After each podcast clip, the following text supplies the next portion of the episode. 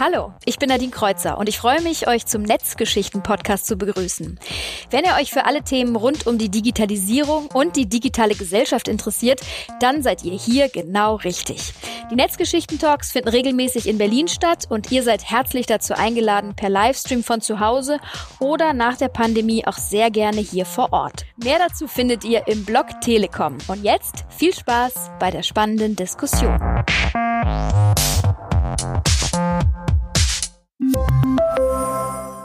In dieser Folge fragen wir uns, wie digital unsere Demokratie sein sollte, insbesondere wenn wir über Wahlen und Parteitage reden, der Kern unserer politischen Kultur. Wir erleben ja gerade im Grunde einen Digitalisierungsschub, kann man sagen. Parteien sind im Grunde ja zu Experimenten gezwungen.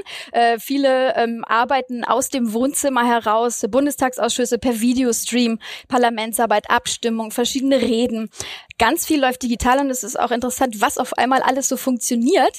Ähm, aber die Digitalisierung hat natürlich auch Grenzen. Das wollen wir auch nochmal besprechen. Können virtuelle Parteitage denn reale Veranstaltungen wirklich ersetzen? Was ist rechtlich überhaupt zulässig, wäre auch eine wichtige Frage. Und wo liegen die Herausforderungen auch für anstehende Wahlen? Kriegen wir vielleicht eine zweite Welle, Bundestagswahl? Was passiert denn dann? Das werden wir unter anderem unsere Speaker fragen. So, und jetzt möchte ich gerne unsere Gesprächspartner vorstellen, die schon etwas länger an ihren Rechnern sitzen. Ich begrüße ganz herzlich Frau Professor Janette Hoffmann, die Leiterin der Forschungsgruppe Politik der Digitalisierung vom Wissenschaftszentrum Berlin für Sozialforschung. Herzlich willkommen. Wir duzen alle, deswegen Janette, ich freue mich, dass du dabei bist. Dann haben wir direkt aus dem Politikbetrieb Michael Kellner, politischer Geschäftsführer von Bündnis 90 Die Grünen. Er hat ja mit seiner Partei das Experiment gewagt und den allerersten digitalen Parteitag im Mai abgehalten. Sehr spannend, auch was er sicher zu erzählen hat. Dann aus der Beobachterperspektive haben wir Philipp Seelhoff da, Geschäftsführer von Polisphere. Polisphere ist ein Beratungsnetzwerk, ein Impulsgeber, Ideenlabor, so ein Navigator für den modernen Politikbetrieb und das ist natürlich natürlich auch jetzt für Polis für die Zeit, was hier gerade alles passiert. Also deswegen sehr spannend, dass wir drei euch sozusagen hier jetzt in dieser einen Stunde zusammen sitzen haben. Vielleicht zum Aufwärmen an euch die Frage, als das alles gerade losging mit der Pandemie und ähm, wir als normale Bürger uns natürlich nicht so die Gedanken darüber gemacht haben, oh Gott, wie mache ich die nächsten Parteitag? Was, wie kommen wir in Kontakt, wenn wir uns gar nicht sehen können? Habt ihr aber sicher schon gedacht, okay, in welche Richtung kann es gehen? Vielleicht aus eurer persönlichen Perspektive, aus eurer, aus eurem Fachbereich. Was für Gedanken hattet ihr als erstes? Ähm, Jeanette, wenn du magst, gerne einmal anfangen und berichten aus deiner wissenschaftlichen Perspektive. Also ich sollte im Februar nach Korea fliegen für eine Konferenz und da hat sich über zehn Tage die Frage gestellt, ob diese Konferenz stattfindet, ob wir da hinfahren oder nicht. Und ähm, dann ist sie abgesagt worden, auf ähm, Herbst verschoben worden. Inzwischen wird sie vermutlich im Herbst auch nicht stattfinden. Dann kam die Frage mit der Lehre auf im März äh, findet dieses Semester überhaupt statt oder nicht? Und dann haben sich für mich viel interessanter vielleicht neue Forschungsfragen gestellt. Ich habe dann angefangen zu forschen zu Kontaktverfolgungs-Apps, weil die über die Welt verstreut entstehen und überall so verschieden aussehen. Und das hat mich sehr interessiert. Danke. Michael, wie war das bei dir? Was hast du gedacht, als du im Büro bei Bündnis 90 Die Grünen gesessen hast oder im Bett gelegen hast? Oh Gott, was passiert jetzt alles? Ja, anekdotisch, wir hatten eine ganz großartige Praktikantin, die hat an dem Tag angefangen bei mir im Büro und ich hatte ihr dann freigestellt, was sie jetzt machen will. Die ist dann dabei geblieben, hatte wunderbar dann auch zum Teil die Mitglieder, die Neumitglieder treffen, die wir dann alle digital gemacht haben, moderiert und das war ganz großartig, aber das war eine Frage, die ich mir sofort gestellt habe. Aber dann die eigentlich entscheidende Frage, was mit unserer IT-Abteilung, wie gehen wir um auch mit, wie schaffen wir wir haben ja ganz viel schon als Partei vorher im Digitalen investiert, wie schaffen wir das jetzt, wenn das in die Breite geht, ähm, kriegen wir das, äh, kriegen wir das aufgebohrt, kriegen wir die Kapazitäten hin, können wir das alles äh, umstellen, weil äh, die, die Chance, die da drin liegt, auch für die eigene Parteientwicklung und das, was Sie schon lange angedacht haben, das war ja, das war ja relativ früh klar und äh, sichtbar.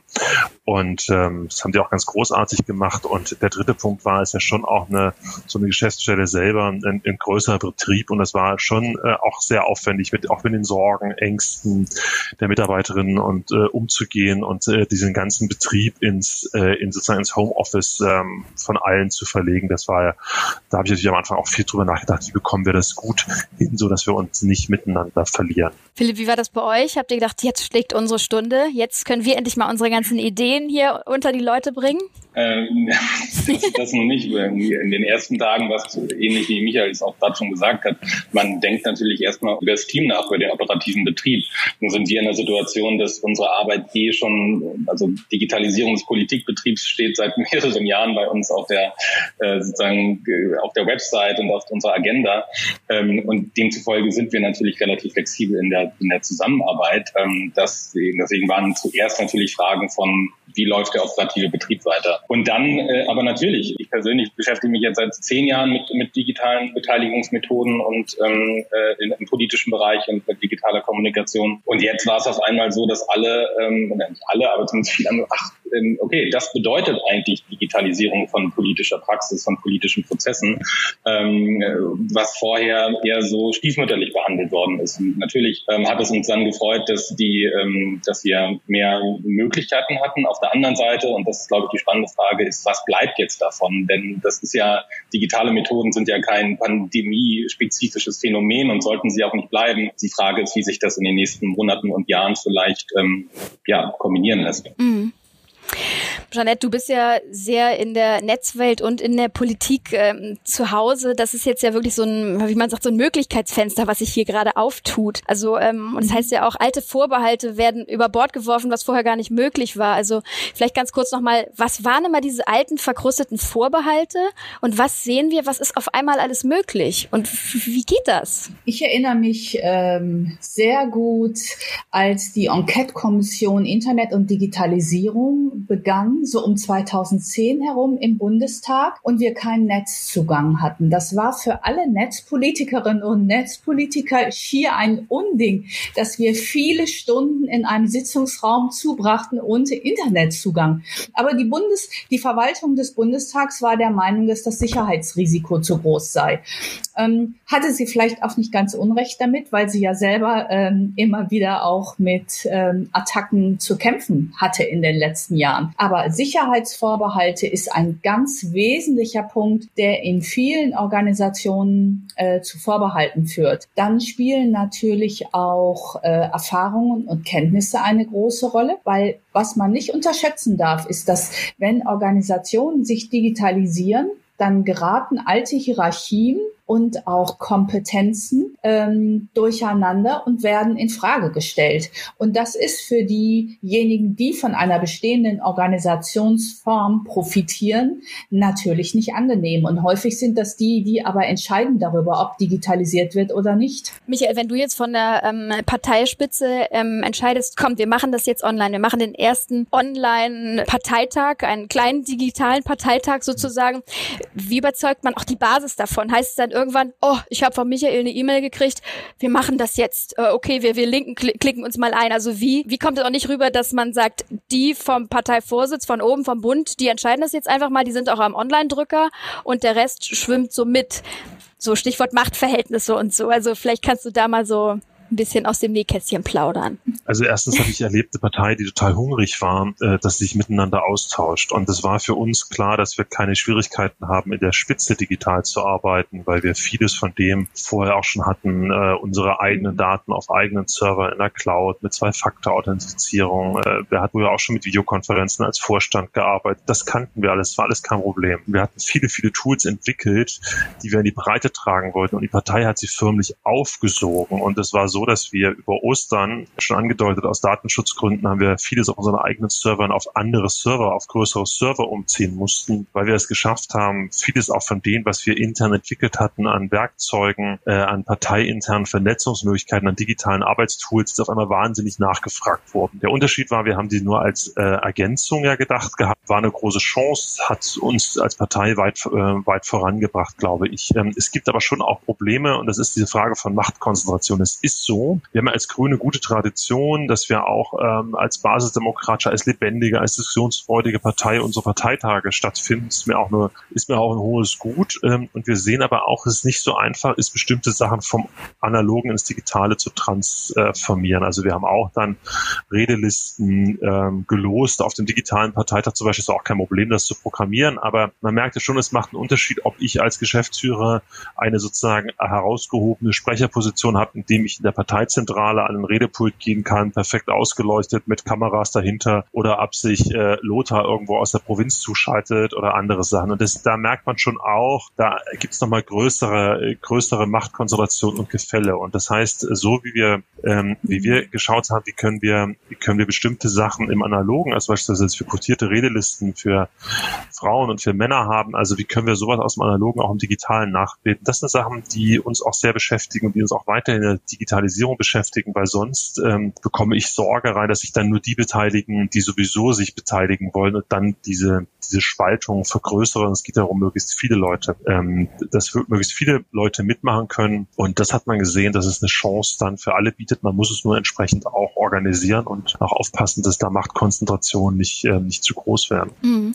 Ähm, Philipp, Jeanette, ihr habt das ja sicherlich auch mitverfolgt und euch angeschaut, wie die Grünen das so pioniermäßig gemacht haben. Wünscht ihr euch das auch öfter? Das ist natürlich auch ein gewagter Aufschlag und natürlich ist wie wir auch im Vorfeld hier, ich höre dich nicht, ich sehe euch nicht. Also das sind alles Sachen, da muss, die muss man in Kauf nehmen, sonst kommt man ja auch nicht voran. Aber wie habt ihr das empfunden und ist das vielleicht eine Gangart, die man in Zukunft etablieren könnte, dass das sozusagen der Startschuss für sowas auch war?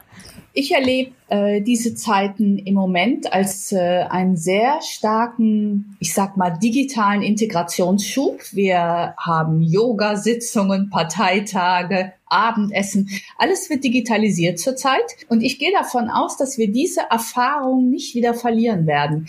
Wir gewinnen an Optionen. Was mir aber sehr wichtig ist, dass wir die nicht wieder hinterrücks verengen, in dem Sinne, dass plötzlich Dinge digital sein müssen oder dass ähm, wir analoge Zusammenkünfte in ihrer Wertigkeit runterfahren. Wie Michael eben schon gesagt hat, ist es extrem wichtig, dass wir uns auch weiterhin treffen.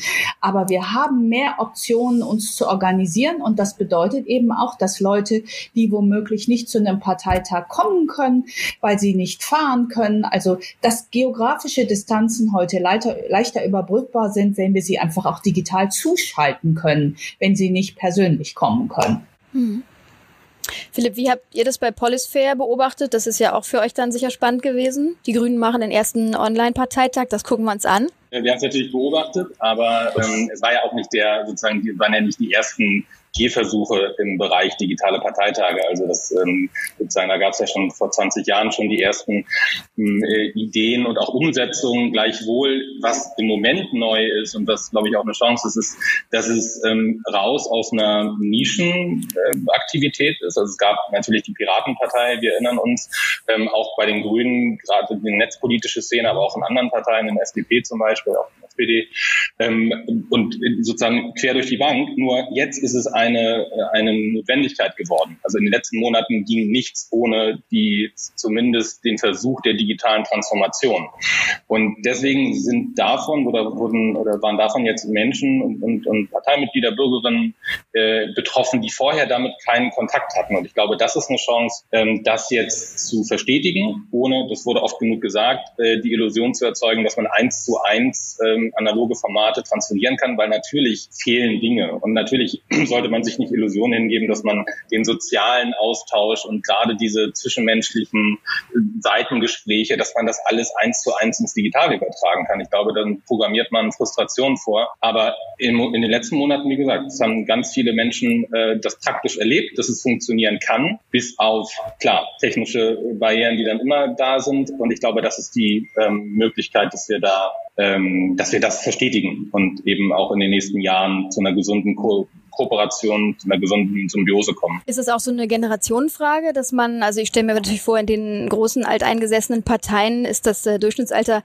wesentlich höher oder viele würden auch nicht zu einer großen Versammlung kommen, weil sie zu Risikogruppen beispielsweise ähm, gehören. Und wenn wir auf der anderen Seite die jungen, dynamischen, ähm, Digital Native affinen Politiker sehen, das sind ja schon zwei Gruppen. Also wie, ähm, wie kriegt man die beide unter einen Hut und stellt sie zufrieden? Kann eine Resonanz und ein Austausch untereinander jetzt auch in heutigen heutigen Zeiten gewährleisten? Jeanette. Also ich würde diese Unterscheidung jetzt nicht so scharf ziehen. Mhm. Erstens sehen wir ja auch im privaten Umfeld zum Beispiel Familien, die über Skype äh, in der Lage sind, miteinander zu kommunizieren. Großeltern, die ihre Enkel kennenlernen äh, und aufwachsen sehen. Äh, digital vermittelt über Streaming-Services, weil die Familien zu weit auseinanderleben oder sowas. Also von dorthin zu einem politischen Austausch ist es ja nicht so ein großer Sprung. Äh, da ändert sich doch in den letzten Jahren schon sehr viel, äh, ist zumindest mein Eindruck. Ich würde auch nicht unterschätzen ähm, die Weiterentwicklung im Hinblick auf solche Streaming-Services. Ich habe jetzt das ganze Semester ähm, äh, digital unterrichtet und auch da kann man ja schon feststellen, dass man neben der Hauptsitzung auch noch nebenbei Gespräche mit einzelnen Studierenden führen kann, sei es über den Chat oder einen anderen Streaming-Service, der noch nebenbei läuft. Also da wird sich sicher in den nächsten Jahren auch noch viel tun. Und da ich ja ähm, zu diesen Themen auch forsche, ist mir relativ wichtig, ähm, wie diese Systeme sich weiterentwickeln und auch eine Kommunikation möglich machen, die nicht so hierarchisch ist, weil viele dieser Systeme bilden doch ähm, bestimmte Vorstellungen hierarchischer Organisationen ab. Ne, der Host kann nur jemand reinlassen in den Zoom-Raum, aber der Co-Host kann es nicht und all sowas, das ist einfach unnötig nervig und da wünscht man sich mehr Flexibilität im Umgang. Also für mich idealerweise ähm, haben wir so eine ähm, Integrationsentwicklung in den nächsten Jahren, wo man sich trifft, aber gleichzeitig auch Dinge digital macht und äh, wenn man sich nicht treffen kann, das nicht so schlimm ist, weil man sich ja schon kennt. Ich habe, ähm, vielleicht kann ich das noch kurz anfügen, im letzten Jahr eine Studie über junges digitales Engagement gemacht und da haben wir viele junge Engagierte interviewt, die uns immer wieder gesagt haben, dass diese Unterscheidung zwischen analog und digital für sie eigentlich gar keine Rolle mehr spielt, sondern das geht so nahtlos ineinander über, dass sie häufig nicht mal genau mitkriegen, wann sie sich digital verständigen und wann analog oder face-to-face. Mhm. Michael, du hattest auch ähm, im Vorgespräch schon gesagt, dass, ähm, ich weiß nicht, ob du sagst, jetzt im Bundestag mit Videokonferenzen und Schalten, dass das da auch noch nicht so ganz etabliert ist oder dass man da ein bisschen ähm, zurückhängt. Ich weiß auch nicht, wie es mit der Bundestagsverwaltung eventuell ist, dass die ja natürlich auch sehr vorsichtig bei diesen Dingen sind. Also siehst du das auch so, dass es so sich ganz gut vermischt oder wie siehst du diese Generationenfrage? Ich stelle mir eben immer vor, die, es müssen erst die Jungen nachrücken, die, ähm, die diesen Weg viel einfacher gehen und viele sagen, na, wenn das jetzt erstmal mit der Pandemie vorbei vorbei ist, dann ist das okay gewesen, aber dann gehen wir auch wieder zur normalen Tagesordnung über. Also vielleicht zwei Gedanken dazu. Das erste ist, wir haben als, äh, als Grüne, ich als Geschäftsführer schon seit langen Jahren äh, diese Digitalisierung vorangetrieben und zwar mit einer bewussten Grundentscheidung. Ich habe von Anfang an gesagt, es geht darum, das miteinander zusammenzubringen und ich war immer dagegen, jetzt so einen 17. digitalen Landesverband zu gründen, wie das andere Parteien überlegen, das Digitale sozusagen auszulagern. Das kann man in anders entscheiden. Für mich war der Pfad immer, ich will das zusammenbringen. Davon haben wir jetzt während Corona sehr profitiert. Ganz anders, interessanter Effekt ist, ich habe das auch immer wissenschaftlich begleiten lassen bei uns äh, mit einer, ähm, auch jemand, der promoviert, habilitiert. Und total interessant war, vor ein paar Jahren war das so, die Erwartung an Digitalisierung war immer, die Älteren haben gedacht, na, davon profitieren die Jüngeren, die Ortsungebundenen, die viel unterwegs sind. Äh, und die Jüngeren haben gedacht, na, davon profitieren die Älteren, die Zeit haben. Und ähm, das, also sozusagen wechselseitig haben immer alle, alle anderen den, den Vorteilen mhm. zugeschrieben oder die Alleinerziehen, die sonst vielleicht nicht dran teilnehmen können, weil sie sich um ihre Kinder abends kümmern müssen, wenn der Kreisverband teilt. Das waren die Erwartungshaltungen. Jetzt haben wir in dieser Corona-Zeit gesehen, ähm, dass es ganz breit von ganz vielen genutzt wird. Und deswegen will ich auch äh, Jeanettes Einschätzung teilen. Das ist sozusagen, zumindest in meiner Partei, ich kann es nur für, ich kann es nur als Geschäftsführer der Grünen reden, aber ich würde das nicht, ich würde diese Spaltung nicht aufmachen, da sind die, das sind die Jungen, da sind die Alten, sondern es mhm. gibt ein totales totales Bedürfnis von allen sozusagen, man engagiert sich in einer Partei, weil man mitmischen mischen möchte, weil man über Programmatik mitentscheiden möchte oder Personal mitentscheiden will, oder weil man seine Stimme für Themen entscheiden will und das erstmal altersungebunden. Und da sehe ich eine unglaubliche hohe Bereitschaft und zwar über die Alterskohorten hinweg. Und äh, man hat jetzt nur gemerkt, ähm, wer in diesen Corona-Zeiten äh, besonders belastet war, nämlich zum Beispiel Menschen, die sich noch um ihre Kinder kümmern mussten wegen Homeschooling. Also die oder mhm. da, da merkte man auf einmal ganz neue, ganz neue Konfliktfelder oder da ich, ich muss, also ich, vielleicht bin ich da selber auch zu sehr leidtragender und mit äh, zwei ähm, schulpflichtigen Kindern, aber wenn es einen Bereich gab, wo Digitalisierung wirklich nicht weit ist und das ist nicht nur anekdotisch, sondern eher breit, dann ist es in den Schulen, auch wenn ich sagen ja. muss, ich sehr engagierte gute Lehrkräfte erlebt habe, auch an staatlich, also einer staatlichen Schule, wo meine Kinder jetzt sind. Aber es lag nicht an den Lehrerinnen und Lehrern, aber da war überhaupt keine Technik vorhanden, kein Wissen, keine Schulung, kein Know-how äh, und das wirklich ähm, ganz düster, äh, also noch hinterm Deutschen Bundestag, würde ich sagen, was die mhm. technische Ausstattung angeht. Ja. Ähm, die Spaltung ist vielleicht tatsächlich weniger zwischen Jung und Alt, aber da, wo man sie sehr scharf sieht, ist zwischen wohlgebildet und guten Zugang zu Bildungsressourcen und äh, wenig Zugang zu Bildungsressourcen. Das sieht man jedenfalls im politischen Engagement immer wieder, dass sich die digitale Spaltung äh, hier, also die digitale Spaltung reproduziert äh, die gesellschaftliche Ungleichheit in ganz hohem Umfang. Wir haben in dieser Studie, die wir letztes Jahr äh, da durchgeführt haben, haben wir gesehen, dass die, die sich analog politisch engagiert haben, das Digitale aufgreifen und damit ihre Möglichkeiten des Engagements enorm ausdehnen. Und bei denen, die sich ähm, vorher schon nicht engagiert haben, da bringt auch die Digitalisierung nichts. Im Gegenteil, die erhöht eher die Hürden noch. Philipp, du wolltest, glaube ich, auch noch kurz was sagen, ne? Ich glaube, der Punkt, dass die, äh, dass sozusagen die Digitalisierung jetzt nicht als dichotome Veranstaltung gesehen wird, wo man jetzt sagt, also entweder macht man, ist man eben im Bierzelt oder man macht die halt die Instagram-Strategie. Ähm, äh, das ist, glaube ich, für eine gewisse Generation glasklar. Ähm, für eine Generation oder für, für oder auch für ein gewisses Milieu vielmehr. Ähm, denn genau das wurde ja eben schon gesagt, diese Trennung ist, glaube ich, eine künstliche. Und ähm, wenn ich vor Ort bin, dann ist Digitalisierung ein großartiger, äh, großartiger Hebel, um das eben auch weiter zu kommunizieren in Bürgersprechstunden, an Parteimitglieder, an, äh, aber auch in, in Kampagnen etc. Und das ist, glaube ich, eine ja, ähm, relativ klare Geschichte. Wir müssen halt nur, was, was wir machen müssen, ist eben auch formal nachzuziehen und formal rechtlich nachzuziehen, auch stärker noch ähm, Bedingungen zu schaffen, damit äh, in Deutschland politischer Betrieb digitaler werden kann, was nicht bedeutet, dass er komplett digital werden muss. Aber wir haben teilweise noch, und da rede ich gar nicht mal von dem symbolischen Faxgerät, aber teilweise noch Hürden drinne, die einfach nicht zeitgemäß sind und die, ähm, die glaube ich auch teilweise zu Frust führen, weil gerade wenn man sich die Verwaltung anschaut, das darf man nicht vergessen, für viele Menschen ist Verwaltung der erste und teilweise einzige Ort, wo sie mit Politik in Kontakt kommen. Also das ist einfach eine, für sie eine politische Institution. Und äh, da muss es zum Beispiel schon anfangen, ähm, dass wir da noch stärkere Innovation will ich ja gar nicht nennen, weil international betrachtet ist es keine Innovation. Und dass jetzt im Corona-Konjunkturpaket Milliarden für digitale Verwaltung eingestellt sind, ist ja ein bisschen ironisch, denn dieses Geld ist eigentlich schon seit, seit mehreren Jahren, wenn nicht sogar Jahrzehnten dort notwendig. Sei es wie es sei, wenn es die Corona-Pandemie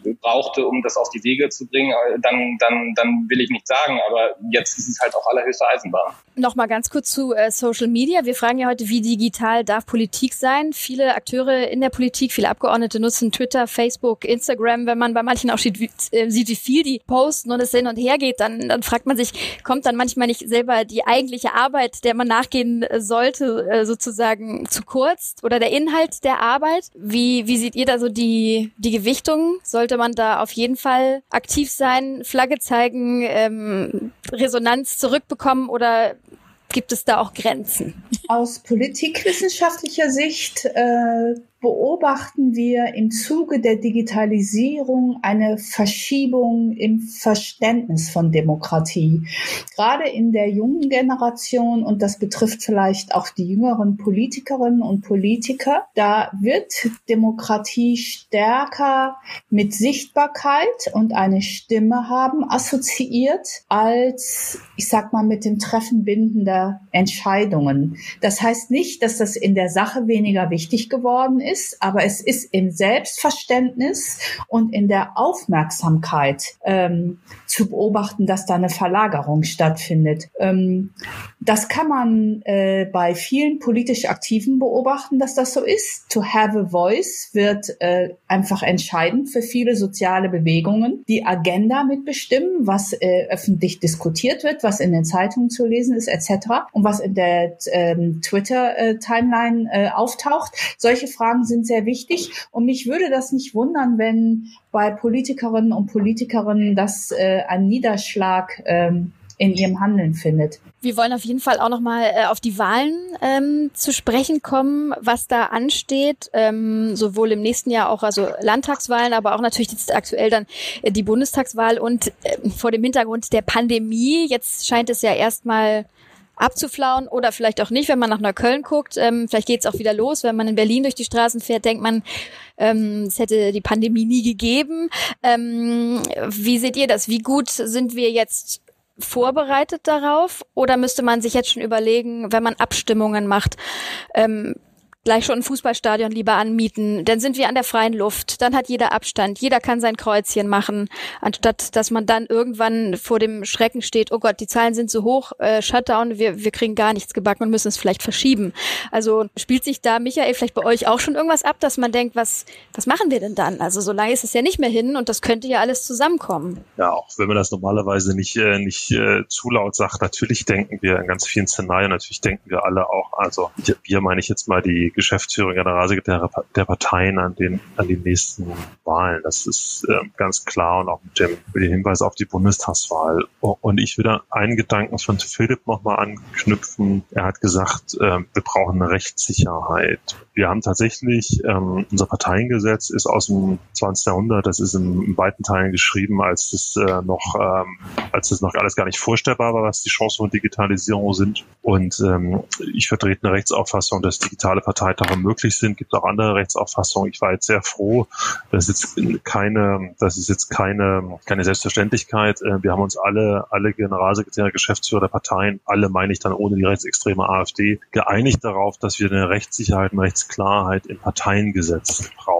um das ermöglichen wollen, beispielsweise durch digitalen Parteitag. Es gibt aber auch Grenzen von dem, was wir machen und das ist die Frage von digitalen Wahlen. Das betrifft übrigens dann nicht nur das Parteiengesetz, sondern es betrifft auch das Wahlgesetz. Und ähm, ich gibt Punkte, die kann man sehr gut digital machen. Man kann digital Kandidatinnenvorstellungen machen, man kann auch digital Wahl- oder Kandidatinnenbefragungen machen. Ähm, der Wahlakt selber ist zumindest eine geheime Wahl. Natürlich kann man offen abstimmen, aber eine geheime Wahl ähm, ist äh, digital sehr, sehr schwer umsetzbar. Ich äh, hatte vorgeschlagen, ist auch eine, ist sehr schwer technisch umsetzbar und ist auch eine politische Kulturfrage in unserem Land übrigens auch. Und ich hatte vorgeschlagen, weil ich habe wahnsinnig nach unserem Parteitag und davor wahnsinnig viele Nachfragen aus der Zivilgesellschaft bekommen. Wie macht ihr das denn? Wie können wir das denn machen? Wir müssen als Vereine ja auch unsere Versammlung machen. Wir müssen Vorstände wählen. Wie können wir das tun? Und ich habe vorgeschlagen, dass man eine Stiftung gründet, eine gemeinnützige Stiftung, äh, die ausgestattet wird, um mit Open Source, so wie wir es jetzt auch bei der Corona-App gesehen haben, mit Open Source äh, Programme entwickelt, äh, um transparent und nachvollziehbar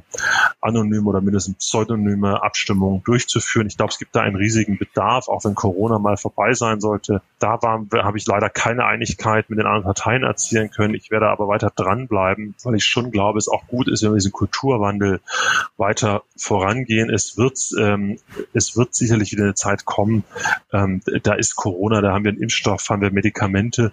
Trotzdem wird auch vieles bleiben. Also viele Sitzungen der Arbeitsgruppen oder Neumitglieder treffen, da wo Geografie eine große Rolle spielt. Ich glaube schon, dass wir da, dass es viel selbstverständlicher wird, dass wir uns da auch äh, ganz oft digital ähm, treffen und vielleicht nicht acht Stunden mit dem CE fahren, um zwei Stunden irgendwo zu sein. Also ich glaube, da wird es eine Mischung geben, es wird viel stärker werden. Mhm. Und ich glaube auch, dass wir solche äh, Arbeitszusammenhänge, solche Tools auch benötigen. Und da würde ich mir wünschen, dass es dann mehr Angebot auch für die Zivilgesellschaft Open Source gemeinsam entwickelt, um diesen Weg weiterzugehen. Und ja, wir brauchen meines Erachtens auch noch mal ein paar Änderungen in den Wahlgesetzen. Das ist aber natürlich besonders äh, wichtig, da gemeinschaftlich zwischen den demokratischen Parteien voranzugehen, weil das, da muss es auch einen Konsens geben über das, was man sich da bewegt. Wollt ihr beiden, ähm, Philipp und Janette, dazu noch anschließend was sagen? Also ich habe nur ähm, gehört, Janette, dass du ge mhm hast. Hast du äh, siehst du ähnlich oder wolltest du gerne noch äh, was ergänzen? Äh, ich hatte eigentlich das Bedürfnis, bei Michael nochmal nachzufragen.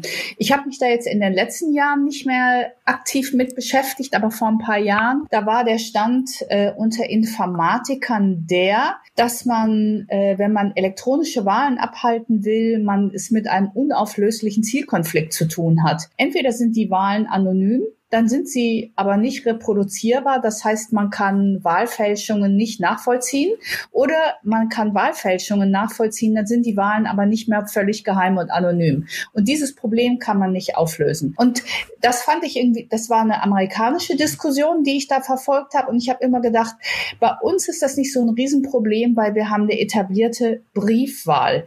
Äh, die kann zum Einsatz kommen, ja nicht nur, wenn jemand individuell nicht das Haus verlassen kann, sondern die kann eigentlich auch zum Einsatz kommen, wenn wir kollektiv nicht das Haus verlassen können wegen einer Pandemie.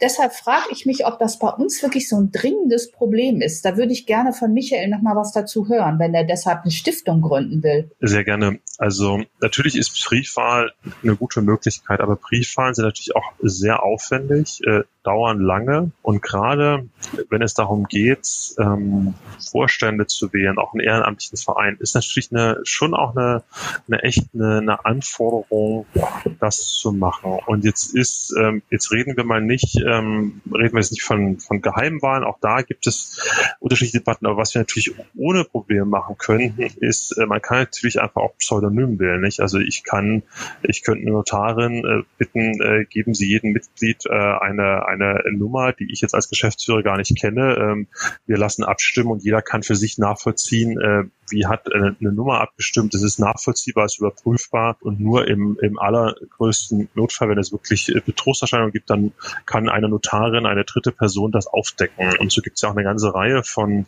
mittlerweile äh, mhm. technischen Anbietern, die geheime Wahlen anbieten zu machen. Da ist es so, dass diese Anbieter kann sich ein DAX-Konzern leisten, aber nicht Amnesty. Ja, und dann kommt hinzu, dass mhm dass auch ähm, das natürlich dann nicht nachvollziehbar. Die legen ihre, die legen ihre Geschäftsgeheimnisse, sie legen ihre Algorithmen und Software nicht offen, wie sie arbeiten. Und äh, mhm. äh, und deswegen wäre das kulturmäßig, glaube ich, schon wichtig, da mit Open Source äh, solche Tools bereitzustellen, ab dem Pseudonym oder wirklich geheim sind, äh, ist, äh, ist ein Punkt. Aber ich kann nur sagen, dass wir schon in diesem ganzen Bereich, Parteien können sich da ja noch selber helfen. Wir haben ja zum Glück auch eine und auch zu Recht eine staatliche Parteienfinanzierung in diesem Land und äh, sind da sind da ganz gut ausgestattet. Aber schon alleine, wenn es um einen Ortsverband geht oder oder, oder Landesarbeitsgemeinschaften, also wenn du nicht mehr auf der obersten politischen Ebene ist, dann triffst du schon auch an viele Grenzen und ich bin halt überzeugt davon, dass unsere, dass unsere Demokratie gerade in diesen Zeiten, wo sie so angegriffen ist von einer funktionierenden Zivilgesellschaft und funktionierenden ehrenamtlichen politischen, auch kommunalpolitischen Strukturen abhängt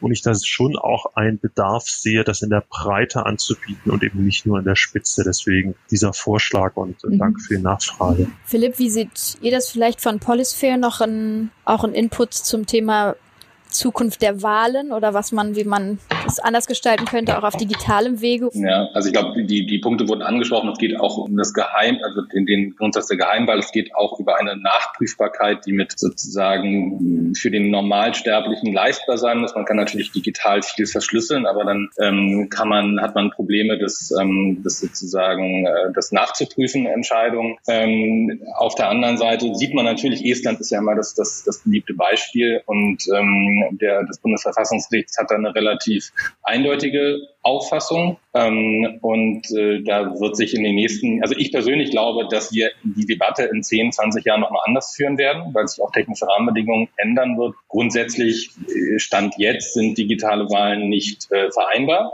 Das ist, das ist, äh, hat, hat Michael heute gesagt.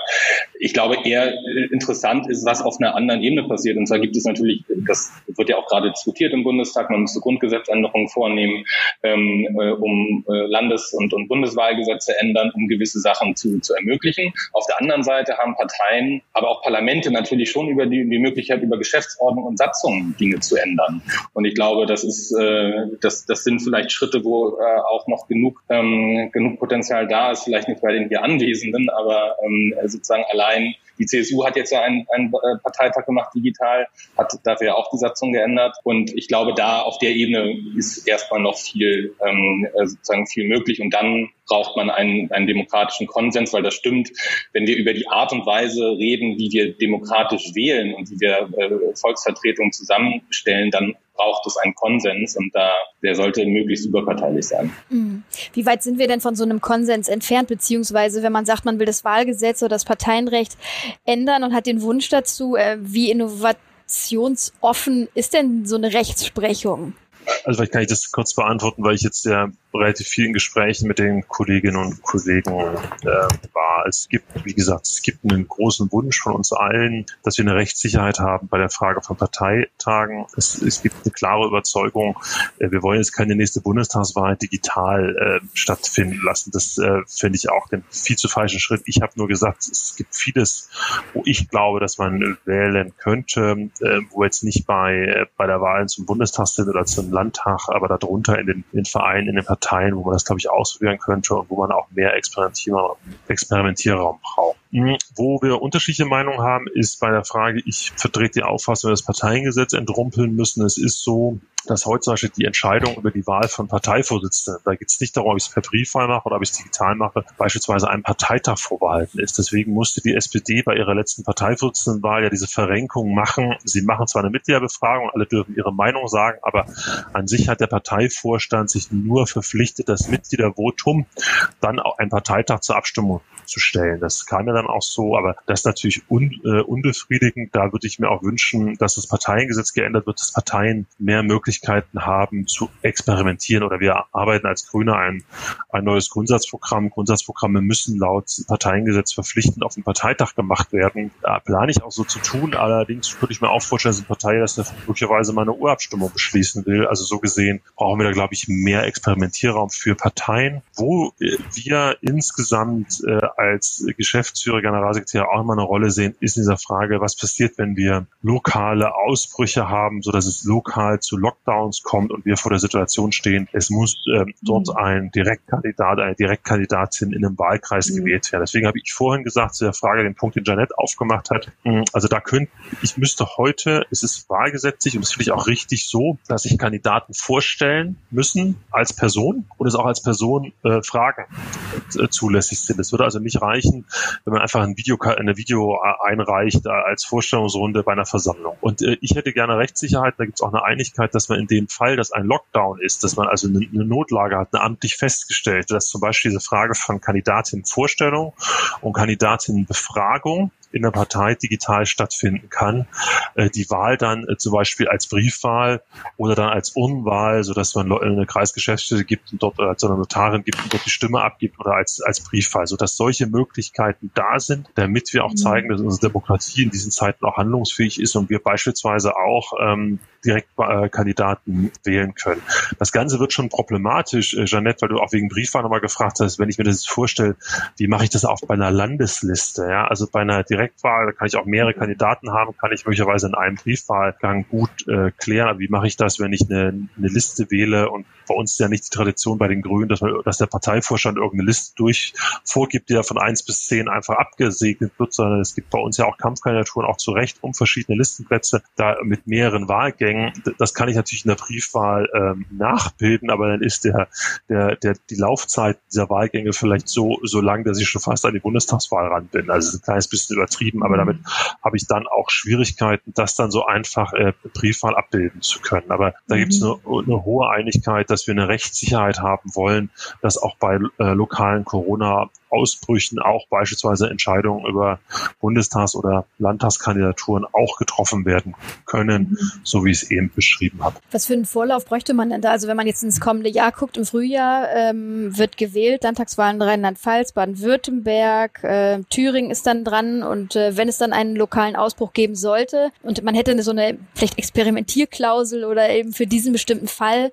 kann man das dann auch wie kurzfristig kann man sowas dann machen? Also, dass man feststellt, ui, unsere Zahlen sind hoch, Lockdown, aber in einer Woche wird ja gewählt. Dann wird solch eine Experimentierklausel meinetwegen aufgestellt oder vielleicht, ich kenne mich damit nicht aus, deswegen frage ich euch, wie, was für einen Spielraum hat man da, wie experimentell sind diejenigen, die die Gesetze schreiben oder die Möglichkeiten eröffnen?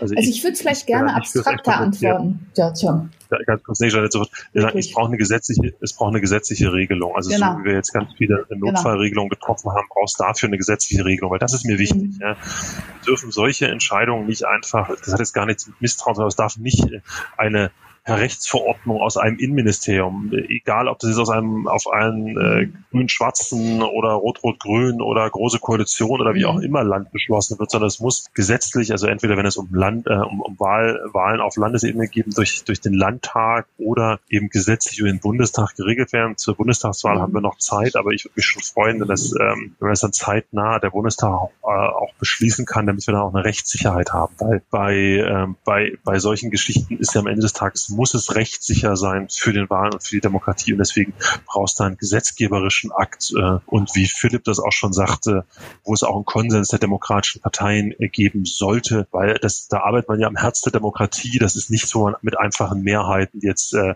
Regierung, Opposition überstimmt oder sonst wie, sondern da brauchst du einen breiten Konsens und da würde ich mir wünschen, ähm, dass man den hinbekommt. Und wie gesagt, ich fand es da, ich fand es da sehr ähm, sehr schönes Zeichen übrigens auch bei allem parteipolitischen Wettbewerb, den wir auch zu Recht haben, dass äh, ich da mit der Kollegin äh, Linda Teuteberg von der FDP genauso einig war wie, wie mit Lars Klingbeil äh, oder die Generalsekretärin mhm. Paul Ziemiak oder Jörg Schindler, dass wir da eine, eine Einigkeit gemeinsam hatten, das ja auch öffentlich gesagt haben. Ja, was ich ganz interessant finde, ist, ähm, dass wir da jetzt, äh, wenn wir über Innovationen in Organisationsstrukturen und rechtlichen äh, rechtlichen Rahmenbedingungen sprechen, sich hier ja auch eine ähnliche Mischung zeigt wie bei der Digitalisierung. Wir wussten im Bereich der Digitalisierung, dass vieles überfällig ist und plötzlich kommt es in Bewegung. Und äh, bei der Reform des Parteiengesetzes äh, und beim Wahlgesetz könnte das unter Umständen ganz ähnlich aussehen. Die Experimentierspielräume, die sich Michael wünscht, die hat er sich ja auch vor Corona schon gewünscht. Aber mit Corona haben die jetzt eine neue Dringlichkeit erhalten und das führt womöglich auch zu einem Konsens quer zu den Parteien, wie er vorher nicht so leicht herzustellen gewesen wäre. Also können wir sagen, dass ähm, Online-Wahlen sind ganz weg, habe ich aus eurer Sicht auch verstanden. dass das wird es erstmal in näherer Zukunft nicht geben, ne? Wenn dann eher eine Änderung am Parteiengesetz, am Wahlgesetz, dass dort man in die richtige Richtung gehen kann und dort auch gewisse Klauseln oder dann situativ äh, eingreifen kann. Aber E-Voting oder so ist Philipp auch aus deiner Sicht erstmal in weiter Ferne?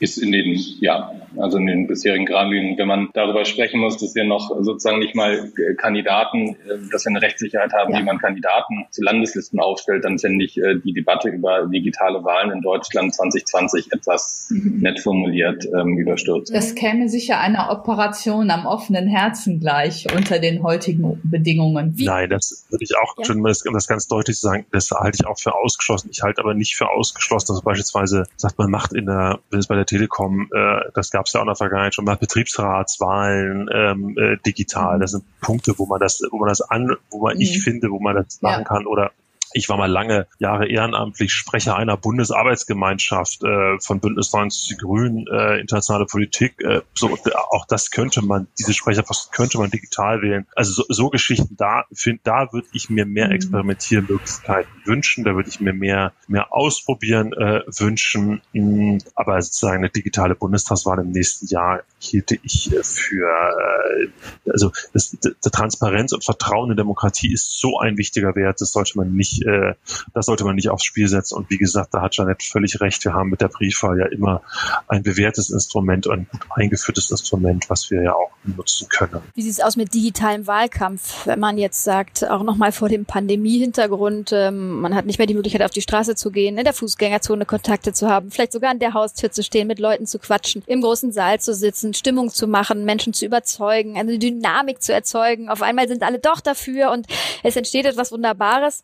Man sitzt eigentlich zu Hause vor dem Rechner und klickt irgendeinen Banner an und sieht, oh ja, ach, die Grünen wollen das, die SPD will das, die CDU das oder so. Und äh, also diese Dynamik, was, was kann sich dadurch verändern? Ähm, Philipp oder Jeanette vielleicht auch, also was, was meint ihr, was kann da in die falsche oder auch richtige Richtung gehen mittels Digitalisierung und äh, Wahlkampf, Wahlkampfwerbung? Also da ist ja viel passiert in den letzten Jahren. Es ist ja nicht so, dass da Stillstand gewesen wäre. Stichwort Microtargeting.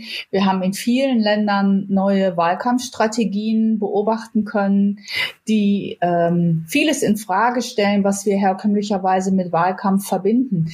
Dazu gehört etwa, dass er öffentlich geführt wird. Microtargeting beruht ja darauf, dass Parteien oder ähm, die Organisationen, die sie mit dem Wahlkampf beauftragen, die Wählerinnen und Wähler individuell etwa per E-Mail ansprechen und ihnen auf die Person zugeschnittene Werbebotschaften ins Haus schicken. Äh, wir haben das in Amerika gesehen. Äh, in Großbritannien ist dieses äh, Instrument stark eingesetzt worden. Bei uns spielt es zum Glück nicht so eine große Rolle. Also ich will das nur als Beispiel dafür nennen, dass der Wahlkampf sich in einigen Ländern stark digitalisiert hat und nicht immer zum ähm, Positiven ähm, den Wahlkampf verändert hat. Ähm, vielleicht als äh, kurze Ergänzung dazu. Ähm, ich glaube, glaube, erstmal sieht es ja im Moment zum Glück nicht so aus, als wenn wir jetzt auf sozusagen auf, auf die nächsten Jahre auf jeglichen Straßenwahlkampf verzichten müssen. Und ich glaube, die, ähm, die Frage, was du gesagt hast, mit dem, dann klickt man auf das Banner und dann ist es dann dieser, dieser Click-Division, ähm, die, die sozusagen die Kombination aus digitalen und analogen Wahlkampf stellt sich ja seit, seit mehreren Jahren. Und da ist eben schon gesagt, dass viel passiert. Grundsätzlich individualisierte Wähleransprache, total okay, wenn es dann aber darum geht, dass man, dass sich einzelne Werbebotschaften widersprechen und dass man seine Intransparenz herstellt, dass alles, was äh, im, im Zuge des Cambridge Analytica Skandals passiert ist, da haben wir ja auch viel drüber äh, gesprochen. Und da war auch die Frage, also zum, also zum Anfang klang das alles sehr, sehr massiv und sehr invasiv. Auf der anderen Seite sind halt die Daten oder die Geschäftsmodelle der, der sozialen Plattformen eben auf diese Datenweitergabe ähm, teilweise ausgelegt. Und das wird eine Riesendebatte werden. Und wenn man sich jetzt hin, sich anschaut, was gerade in den letzten Wochen im Zuge der, der Black Lives Matter Proteste passiert ist und sich zum Beispiel zwischen Twitter und Facebook schon eine sehr unterschiedliche endlich, muss ich sozusagen, eine unterschiedliche Herangehensweise andeutet, wo sich Facebook hinstellt und sagt, wir äh, sehen uns nicht als Bestimmer, wer was, was wahr ist. Äh, und Twitter teilweise jetzt anfängt, auch an ähm, sehr bekannte Politiker äh, sozusagen sich da einzuschalten und zumindest Hinweise zu geben. Und ich glaube, das ist der groß, das ist die große Frage, weil äh, digitale ähm, Plattformen sind schon lange äh, Standort und, und äh, Geschehen von, von Wahlkampf. Und auch da, es ist nicht getrennt. Also wenn ich unterwegs bin und Flyer verteile und auf der äh, Aufstellungs, dem Aufstellungsparteitag bin, natürlich äh,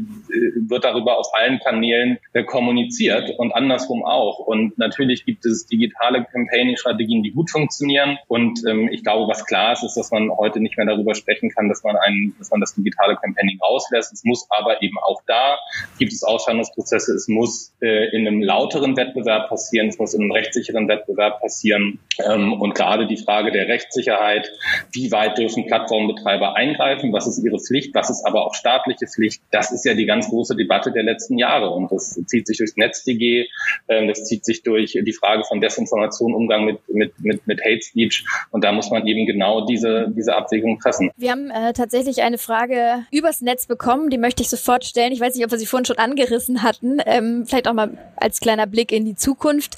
Von äh, Andreas hat äh, gefragt, sind virtuelle Plenarsitzungen des Bundestages oder äh, kompletter Länderparlamente denkbar?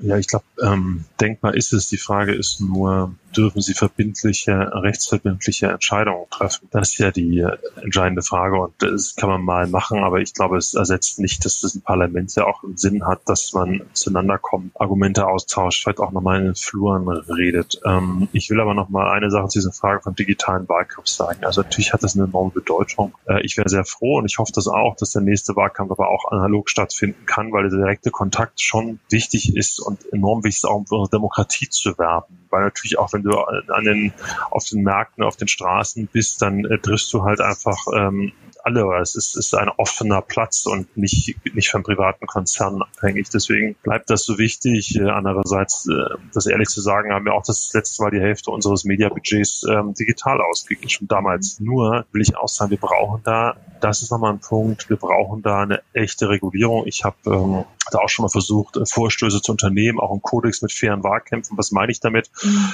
Ich habe zum Beispiel im letzten Bundestagswahlkampf alle unsere eigenen Anzeigen, die wir geschaltet haben, veröffentlicht. Die waren man einsehbar auf unserer Webseite. Äh, einfach um auch eine Transparenz darüber zu haben, über was werben wir. Ähm, wir haben zum Teil gesehen, dass ähm, illegal Geld in vorgeschaltete Vereinigungen fließt, die dann äh, Wahlkampf äh, für die AfD gemacht hat. Mhm. Also wir sehen da auch eine Umgehung äh, des Parteiengesetzes und dieser Regeln der Parteienfinanzierung. Das heißt, und das wird da, und diese Umgehung, sie wird halt digital einfacher, das zu machen. Ja? Und das mhm. äh, deswegen sehe ich das schon und da würde ich mich freuen, wenn wir, äh, wenn wir da vorankommen äh, könnten, da klare Regeln zu machen, weil die Beeinflussung von Wahlen, die nimmt ja zu. Das haben wir immer wieder gesehen. Das haben wir ja nicht nur in den Wahlen in den USA gesehen, das haben wir auch in anderen, auch europäischen Ländern bereits gesehen. Und das macht mir da schon Sorgen. Und äh, deswegen auch da mein Appell, ähm, bei allem Wettbewerb, den wir führen müssen, wo auch richtig ist, dass wir mit unterschiedlichen Positionen in der Demokratie um Zustimmung ringen, äh, ist es wichtig, dass wir transparente gemeinsame Regeln haben.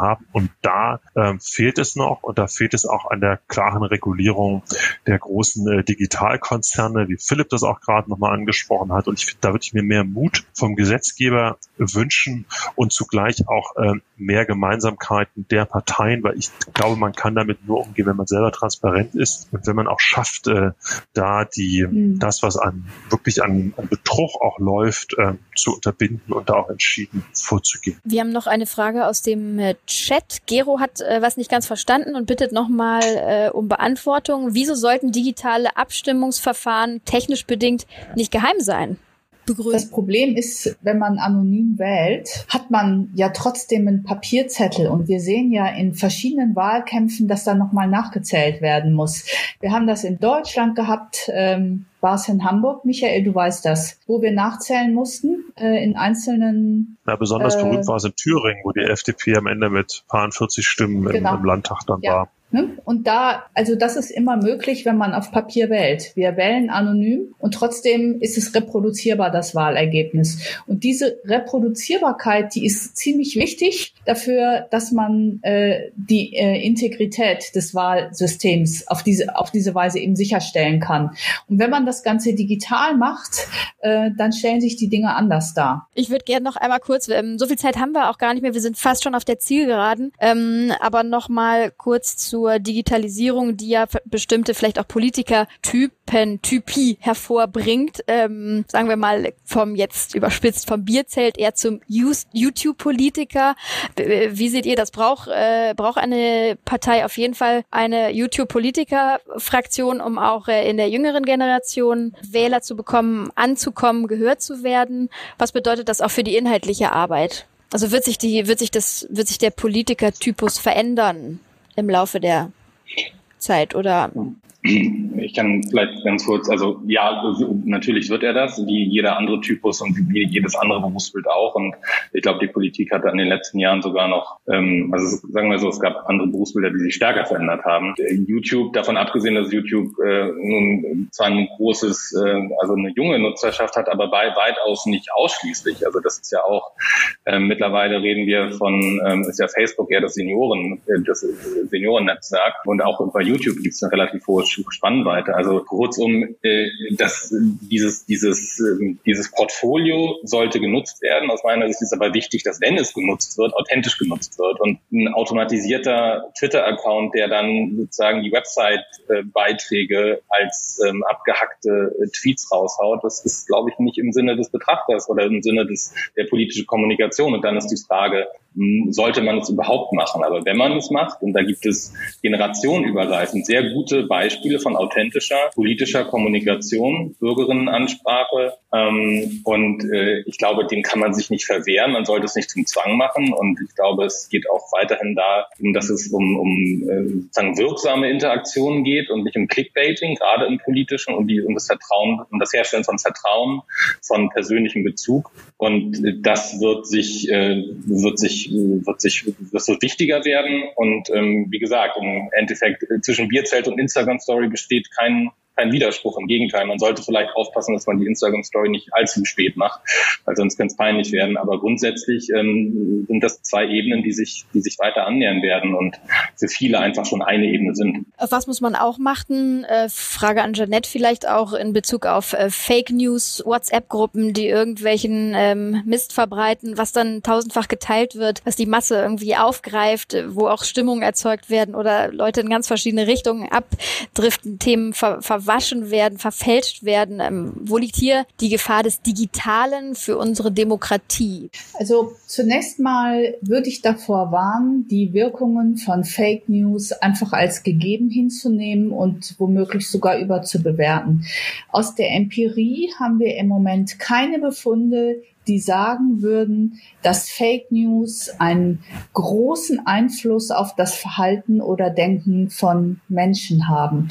In der Verhaltenspsychologie geht man ja etwa davon aus, dass Einstellungen und Verhaltensweisen über lange Zeit, manchmal sogar das ganze Leben stabil bleiben.